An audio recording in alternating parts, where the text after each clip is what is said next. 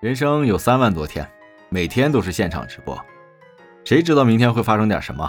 你好，我是时光铭刻，欢迎你和我一起打开这一期的盲盒。在你们家，是不是也有这样的画面？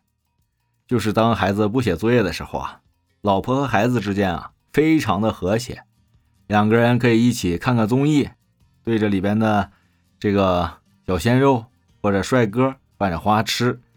完了呢，也可以在一起啊做做饭，嗯，还可以一起做做手工啊，等等等等，和妈妈一起打扫卫生。总之啊，就是这母女之间的关系啊，看着极其的和谐，充满了家庭的祥和。但是啊，只要一到了晚上那个写作业的时间点这事儿啊就完全的变了样了。我给你讲讲我们家是啥样的。只要一到这个我们家孩子开始每天晚上写作业的时间，我就瞬间感觉我们家那个整个的温度啊，像低了几度，有一种说不出的那种，有点像那个有声书里边说那句话，就是一个机灵，温度一下子下来了，整个房间里的这个空气啊，就像凝固了一样，气氛啊十分的凝重，有一种说不出的压抑和压迫。我啊就站在那个小卧室的门口。从那个门缝里啊往里边看，就看到他们两个人啊在刚开始写作业的时候，嗯，气氛啊还算凑合吧，就是老婆已经开始有点严肃了，孩子也坐的倍儿直，在那写作业。当写着写着，尤其到那个作业批改的环节，这个事儿就开始发生剧烈的变化，里边啊就给我一种感觉，像电视剧里那个审讯室一样的感觉。哎呀，那种。画面啊，甚至让我有点觉得瘆人。我就经常能看到和听到我老婆在那讲啊，你怎么能这个题都不会啊？啊，这个也不会，上课都干什么呢？啊，你一天是不是怎么怎么怎么的？这种感觉啊，就像极了我老婆平时骂我一样。我就在想啊，平时怎么那么好的两个母女二人啊，怎么感觉突然间就反目成仇了？完了，孩子啊就坐在那儿一动不动，甚至有的时候就站起来。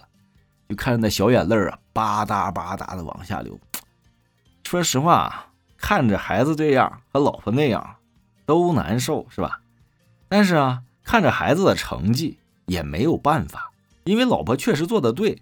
她经常跟我讲：“你说一个上小学三四年级的孩子，你指望他有什么自制力吗？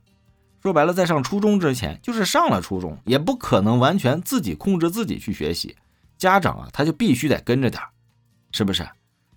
哎呀，看着这种情况吧，咱们作为一个爷们儿能干点啥呢？我就琢磨，我就给他们倒个水，完了呢，作业完了之后呢，就跟老婆说：“哎呀，这孩子啊也还小，是吧？咱们循序渐进一点呗。”老婆还好哄，哄一哄，老婆说：“行，知道了，下次我对他温柔一点。”关键是孩子怎么办呢？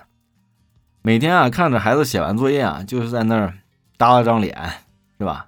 有的时候还抹着眼泪儿，哎呀，就想着孩子带着这种情绪，要是说睡觉，你说他晚上他能睡好吗？第二天的状态能好吗？哎呀，所以啊，我就想的是怎么能给孩子放松放松，晚上有个好的睡眠。本来啊，一开始我想的是给孩子啊，是不是看点他喜欢的课外书啊什么的？但是想到这孩子上了一天学，用了一天眼睛，晚上又趴那儿写了几个小时作业。我这心里啊就觉得，再让孩子用眼睛吧，又担心他的视力会下降。你说这难受不难受吧？这心里啊就是说不出的，就是一种感觉啊，就着急呗。哎呀，作为一个喜马的老听友啊，我就在想，能不能找一个有声的这么一个东西，让他听一听，晚上能舒缓一下情绪，放松放松呗。完了呢，我就在喜马拉雅上啊，不停的搜，搜了半天啊，终于找到一个专辑。一开始也不知道孩子喜不喜欢听，叫什么爆笑米小圈因为我看这个专辑里的介绍啊，它主要是诙谐幽默，而且最重要是什么？它就讲的是这个小学生为主的这个生活或者上学当中一些趣事，嗯，而且以幽默的方式啊来表达出来。我就尝试着跟我的孩子两个人一起听，我说：“来，写完了，跟爸爸听听这个呗。”我发现，在听的时候啊，孩子还挺有意思的。为什么说呢？因为平时啊，虽然说和自己的孩子天天在一起，其实但是现在的孩子啊，其实跟父母交流的机会特别少。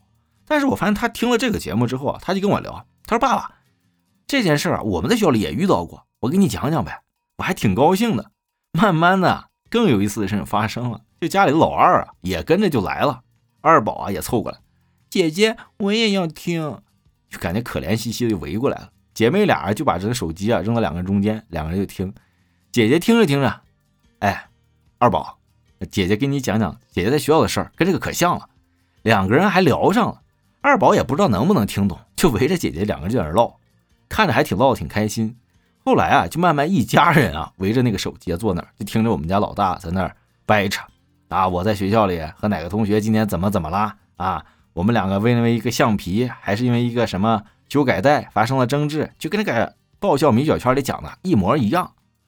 哎呀，我就看着挺高兴的。到现在呢，每天晚上。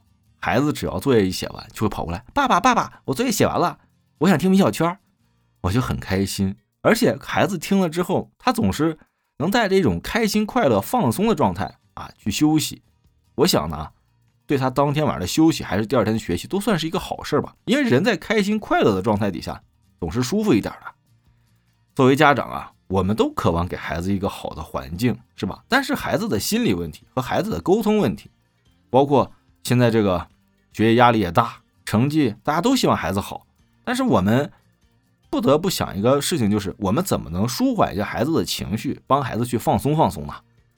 嗯，这就是我啊找到一些方法，也算是为我们家庭和谐做了一份贡献，也不能算是什么小经验小技巧吧，就觉得你也可以试一试，没准啊你的孩子也和你啊能多些聊的，也让你的孩子在每天写完作业之后啊。能以一种放松、轻松的心态去入睡，这样啊，我想对他第二天啊肯定是好很多的。